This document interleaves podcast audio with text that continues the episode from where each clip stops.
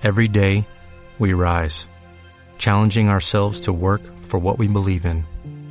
At U.S. Border Patrol, protecting our borders is more than a job, it's a calling. Agents answer the call, working together to keep our country and communities safe. If you're ready for a new mission, join U.S. Border Patrol and go beyond. Learn more at cbp.gov/careers.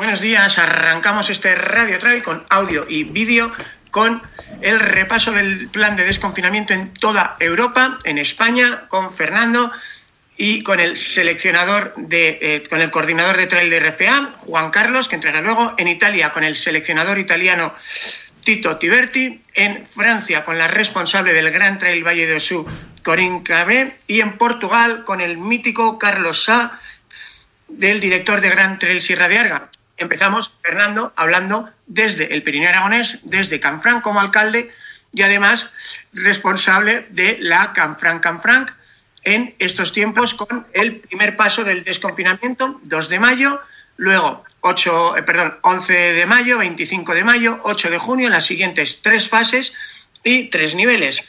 Deporte profesional, deporte de eh, competición federado y deporte popular. ¿Cómo lo ves tú como alcalde? Primero, para cuidar, lógicamente, de tus vecinos, que es la primera prioridad hoy en día, y segundo, para poder seguir adelante con retos como esa Copa del Mundo que llevaba a Canfranc por primer año. pues bueno, poco a poco vamos a ir el desconfinamiento en la localidad de Canfranc, que por suerte no hemos tenido ningún caso. Momento no significa que no lo vayamos a tener, que lo podemos tener.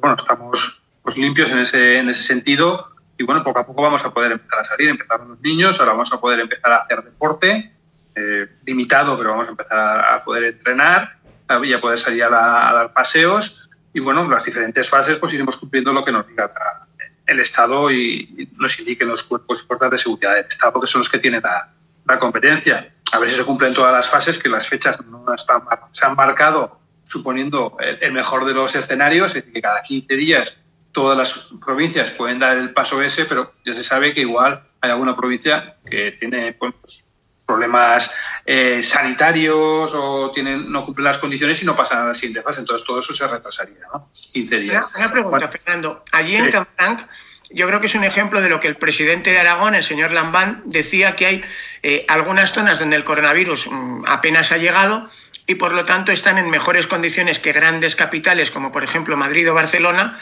donde ha tenido un impacto muy fuerte. En el caso concreto de Canfranc, ¿cuál es vuestra situación? Sí, la situación es que no hemos tenido casos hasta ahora, ningún caso de que se haya, se haya detectado, por lo menos con síntomas, y por que estamos limpios, ¿no? Y además aquí ya sabéis que estos montañas son muy grandes, vivimos 500 personas y podemos salir al monte y no vernos ninguno, porque es muy grande, entonces no tiene nada que ver con las, con las condiciones que tiene que, la capital, absolutamente nada que ver, en ese sentido estamos bastante bien, ¿no? Pero hasta ahora hemos tenido las mismas limitaciones que han tenido en Madrid y en Barcelona. Nos van liberando un poco, ¿no? ya que estamos en un mundo rural y digo que hay menos riesgos, ¿no? aunque también entendemos que es un sitio turístico, un sitio turístico que cuando empieza a abrir la gente, pues podemos tener dificultad. Entonces habrá que tomar todas las medidas que se toman en todos los sitios. Bueno, eh, Fernando, en el caso vuestro, la Canfranc llega el 12-13 de septiembre. Es una carrera, digamos, de tamaño medio, eh, un máximo de mil dorsales. Eh, el público, bueno, pues los habitantes de Canfranc censados eh, oficialmente, no sé si llegáis a mil siquiera. Entonces, hombre, no va a ser una gran aglomeración. Francia ha marcado el límite de 5.000 dorsales para, o sea, 5.000 personas para un evento deportivo. Obviamente, si aplicáramos las reglas francesas, aquí podríamos hacerlo. a día de hoy, hay incluso pruebas como la Buff Mountain Festival que se celebran antes que Canfranc, que es el fin de semana anterior, donde tienen previstos 3.000 dorsales y 15.000 eh, aficionados que siguen adelante. Entiendo que desde Canfranc, a día de hoy, con los datos que tenemos hoy, seguís adelante con la ilusión por eh, acoger las carreras de montaña de Canfranc, Canfranc e incluso la Copa del Mundo en caso de que los deportistas internacionales se les autorice el viaje. ¿Es correcto? Y Es así, nosotros seguimos adelante en eso y en muchas cosas, no hemos querido anular nada, vamos a, pues, a mantener la posibilidad de hacerlo y adaptarnos también a las circunstancias que nos, que nos indiquen, ¿no? En principio la idea es, pues, pues hacerla, faltan unos meses, eh, se supone que la evolución de la epidemia tiene que ser positiva y nos tiene que, tiene que los diferentes estadios de desconfinamiento, ver cómo evoluciona todo y si todo va como está previsto, parece que puede estar previsto, yo creo que no tendremos ningún problema para hacer una carrera que no sea una gran carrera de, tú has dicho, de gran aglomeración, de muchísima gente, ni de público ni de corredores. Es limitada porque las montañas así nos lo nos, nos obligan, ¿no? Y, en este sentido también está, está bien de cara, de cara a este año, ¿no? Entonces, bueno, eh, seguimos adelante, ya digo, preparándolo todo, pues teniendo en cuenta que se va a hacer. No, no barajamos otra opción. Bueno, además, yo te llamo desde Cercedilla. Claro, mi pueblo vive del turismo. Eh, imagino que en el caso de Canfranc, más que conocida por ser, digamos, la base para estaciones muy veteranas en España de esquí, como Candanchú, como Astún, eh, ya os ha golpeado un poco el corte de, de la temporada. Eh, creo que Vaqueira decía que había perdido más o menos el 30% sobre la previsión.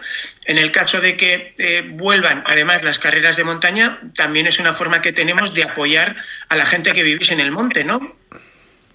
Es, nosotros vivimos del turismo de que venga gente, siempre hemos vivido de eso. Obviamente, pues ahora las circunstancias eh, son distintas y prevalece, como no ves de otra manera, la salud de todos nosotros, ¿no? Nosotros y los que nos vengan a visitar, pero bueno, cuando las condiciones eh, sean adecuadas, obviamente lo que queremos es que venga mucho turismo por aquí, ¿no?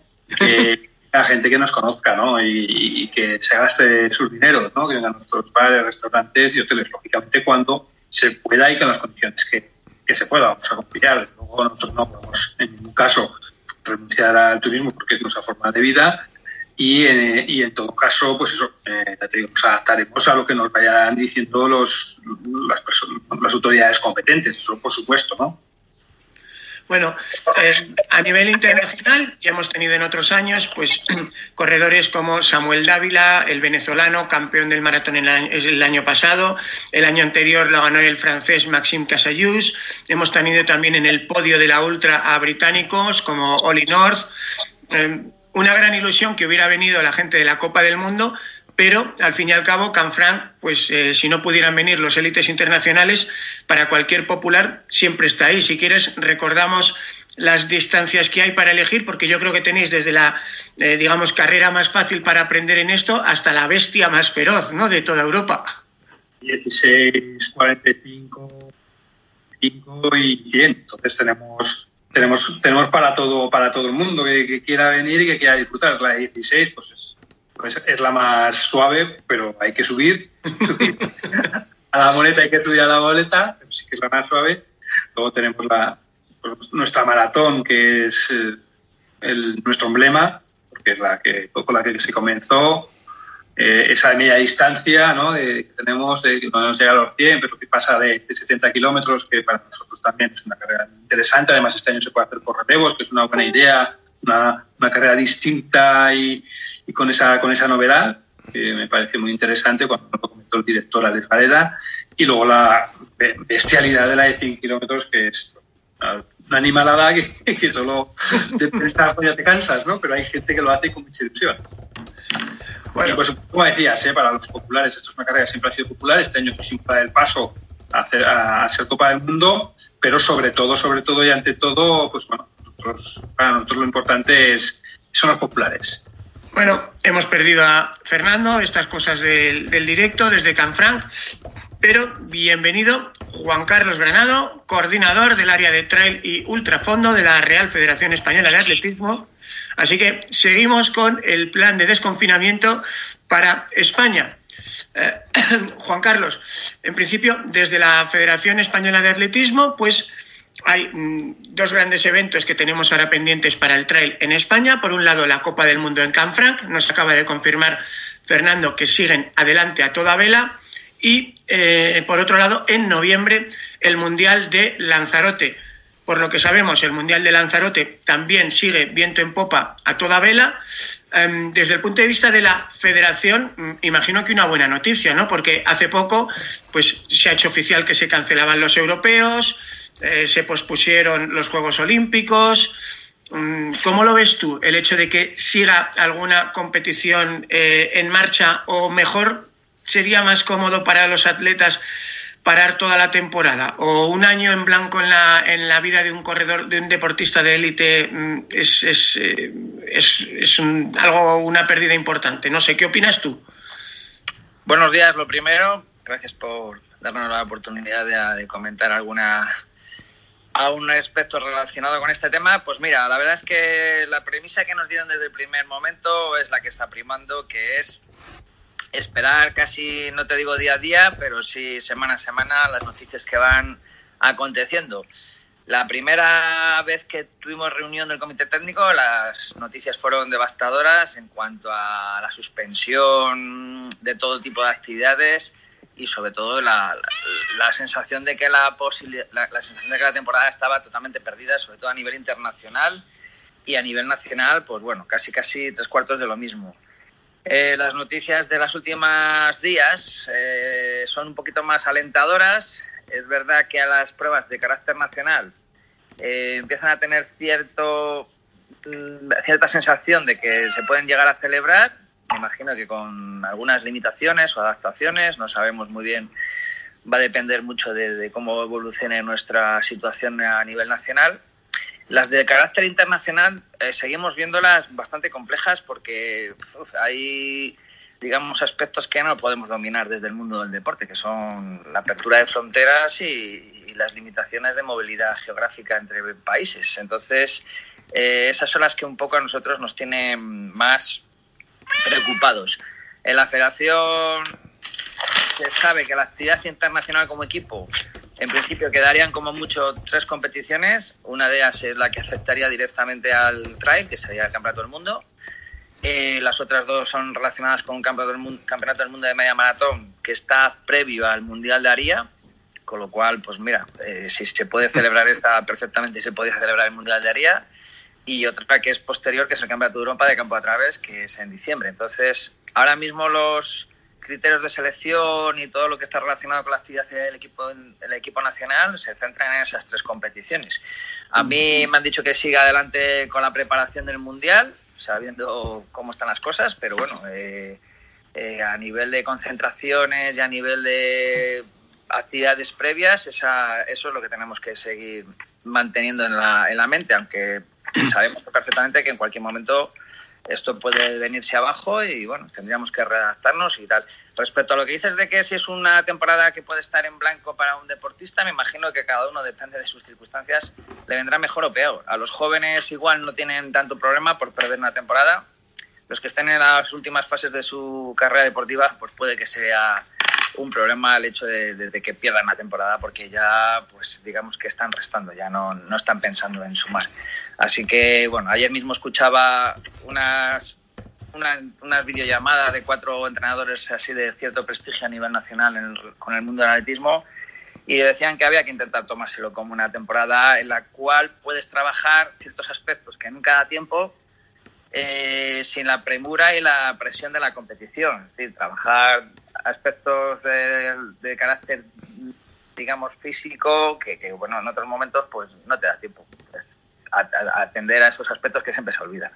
Así que ya sabéis, los que nunca tenéis tiempo para estirar o para hacer flexibilidad, es el momento de hacer todo eso que además se puede hacer sin salir de casa, descubrir el maravilloso mundo del pilates, del yoga. Bueno, eh, para ti, eh, dentro de poco te seguirá el, precisamente Tito, eh, que junto a Paolo son los responsables del equipo italiano, uno de nuestros grandes rivales en todas las carreras de montaña. Y eh, a los dos os quería hacer la misma pregunta, ¿no? Para el trabajo de elegir a las personas que están en mejores condiciones para representar a España eh, en el Mundial de Media Maratón, en el Mundial de Trail, en el Mundial de Cross, eh, ha habido mucha mm, presión con la Federación Mundial, World Athletics, porque los rankings por los que se trabaja habitualmente de World Athletics, lógicamente están ahora mismo en revisión con todo esto en el caso tuyo, em, menudo papelón. Si tienes a los corredores, digamos, eh, sin poder hacer actividad, vale, vimos en la Transgran Canaria que quien estaba, una idea, pero eh, la carrera de Lanzarote es un maratón, 42K 1900, y es una vertical con 700 de subida, entre 10 12 kilómetros de recorrido. Eh, ¿Cómo puedes intentar hacer el seguimiento de qué corredores están? Es verdad que a partir del 2 de mayo hay desconfinamiento y esperemos que eh, carreras como Canfranc el 12-13 de septiembre te puedan ayudar, pero aún así, qué papelón, ¿no, Juan Carlos? Bueno, nos ha complicado mucho todo. Está claro que si nos ponemos en plan riguroso, pues te vuelves loco y, y pierdes la perspectiva ahora mismo hay que mantener la calma y sabiendo que es un problema que se nos puede venir encima y estamos valorando el escenario que se nos va a presentar en septiembre-octubre, pues tendremos que jugar con esas, con esas cartas. Eh, a nivel de maratón, todo va a depender muy mucho de si se puede celebrar el Campeonato de España de Drive, que se celebraría eh, relacionado con el maratón de Transvulcania. Ahí sí está claro que esa prueba se permite hacer va a ser clave para poder decidir el equipo de larga distancia, de maratón. Sí que tendríamos más problemas a la hora de decidir el, el equipo de la Classic, porque no hay muchas pruebas, como bien sabes, que se adapten a esas características. Ahora mismo tendríamos, creo recordar, tres pruebas. Bueno, sí, dos o tres pruebas, porque Zumaya ya por fin se ha, se ha descartado y además que Zumaya sí que era una prueba que se podía reunir las características muy similares a lo que es el, Mundial y encima teniendo la competencia de grandes atletas. Bueno, es que en Zumaya este año estaban confirmados eh, la campeona de la Copa del Mundo, el campeón de la Copa del Mundo, el campeón de Europa, eh, los grandes cracks africanos, Filimón, Petro Mamu, eh, Sara Tunsta, Landy Douglas, qué pena no haberlos podido tener por primera vez este año aquí y encima contra gente como Ollana Cortázar o Oyer Ariz Navarreta, que, sabemos también que tienen un potencial bárbaro, ¿no? Sí, bueno, habría que saber dónde se situaría cada corredor, porque claro, está claro que la prueba fuerte parece que este año va a ser la, la Classic, porque todos estos atletas en principio creo que estaban confirmados a la distancia Classic. Ollana podía ser que sí que se bajara a la distancia clásica, por lo que me había llegado a mis oídos. O, ayer no lo sé exactamente qué idea tenía, pero bueno, si hubiera, se, hubiera decantado por la distancia clásica, pues está claro que era un valor también a, tener muy en cuenta. Ahora mismo con esa cancelación, pues nos quedan ahí Canfram y, y Desafío Urbión junto con Montaña Palentina en el calendario nacional. Eh, tendríamos que valorar bien cuál es la de las tres las que tiene la que tiene las mejores características adaptadas al mundial. Lo, estábamos hablando Rafa y yo estos días previos. Eh, incluso también con las categorías menores, que es otro problema para nosotros porque queríamos eh, este año estrenarnos con estas categorías de sub-20. habíamos hecho un plan ya específico para, para empezar a incentivar a, estos, a estas categorías y, y esa sí que va a ser un problema mayor. Estamos intentando eh, hablar con organizadores para ver si a alguno de ellos eh, le interesa hacer una prueba de esas características eh, con carácter de, trials o de prueba de selección, porque está claro que campeonatos ya no se pueden implementar a estas alturas. Y, y bueno, pues ahora mismo tenemos esos tres problemas, la designación de la distancia larga, de la Classic y de las categorías menores. Bueno, a nivel internacional también sigue viva la Copa del Mundo de Juniors de Under 18 de Mountain Running, que es en las Islas Británicas, el 7 de octubre, se ha traspasado, se ha pospuesto. Eh, ¿Sería bonito que nuestros chavales pudieran por primera vez ir allí o tú crees que es imposible que para el 7 de octubre viaje internacional, el presupuesto, porque a saber cómo se ponen los vuelos? Bueno, eh, es una prueba que de momento eh, yo estoy peleando porque asistamos porque sí que me interesa eh, como primera vez a, acudir a este tipo de encuentros ya que nos han invitado los últimos años y, no hemos podido presentar equipo por, falta de estructura. Precisamente esa prueba de selección que, estábamos hablando de categorías menores sí que había contemplado una distancia de sub-18 para poder acoger eh, algo de, material humano para esta competición. tengo, que, tengo que convencer al, seleccionador para acudir a esta competición, que ya lo hemos comentado varias veces, pero como, digamos, aunque aparece dentro del calendario de la WMRA, eh, no tiene el carácter de campeonato del mundo. Entonces, bueno, eh, estoy todavía en esa pelea y, y, creo que voy a convencerles, pero lo que hace falta es que consigamos primero tener pruebas de selección a nivel nacional Y segundo, a nivel presupuestario, pues puede ser un problema, aunque este año parece que el problema es menor. Lo que es lo que parece que el año que viene es el año que vamos a tener grandes problemas y nos va a afectar toda la crisis que se nos viene encima. Este año, en principio, todos los presupuestos más o menos estaban aprobados y nuestra actividad pues puede seguir casi casi con la misma idea de la que había en un principio de temporada, todo más condensado. El problema va a ser el año que viene. Bueno, pues oye, me alegro muchísimo de que tengamos esa ilusión por estar por primera vez también con los chavales, que además España tiene un atletismo de base fantástico. Y bueno, crucemos los dedos para que sigan adelante esas tres pruebas del calendario de la RFA, para que tengamos esa Copa del Mundo en Canfranc y para ese Mundial en Lanzarote, donde encima tenemos que defender el oro masculino por equipos y la plata femenina. Tela, ¿eh? Sí, tela, sí, sí, porque además yo creo que es un circuito que sin ser fácil, pues no sé si se va a adaptar también a las características de nuestros corredores, pero bueno, habrá que pelearlo porque el circuito es el mismo para todos y habrá y la gente, los atletas sé que lo están lo tienen en mente y sé que van a prepararlo de una forma muy específica. Así que es una gran responsabilidad, pero bueno, siempre es mejor defender un oro que no un quinto puesto.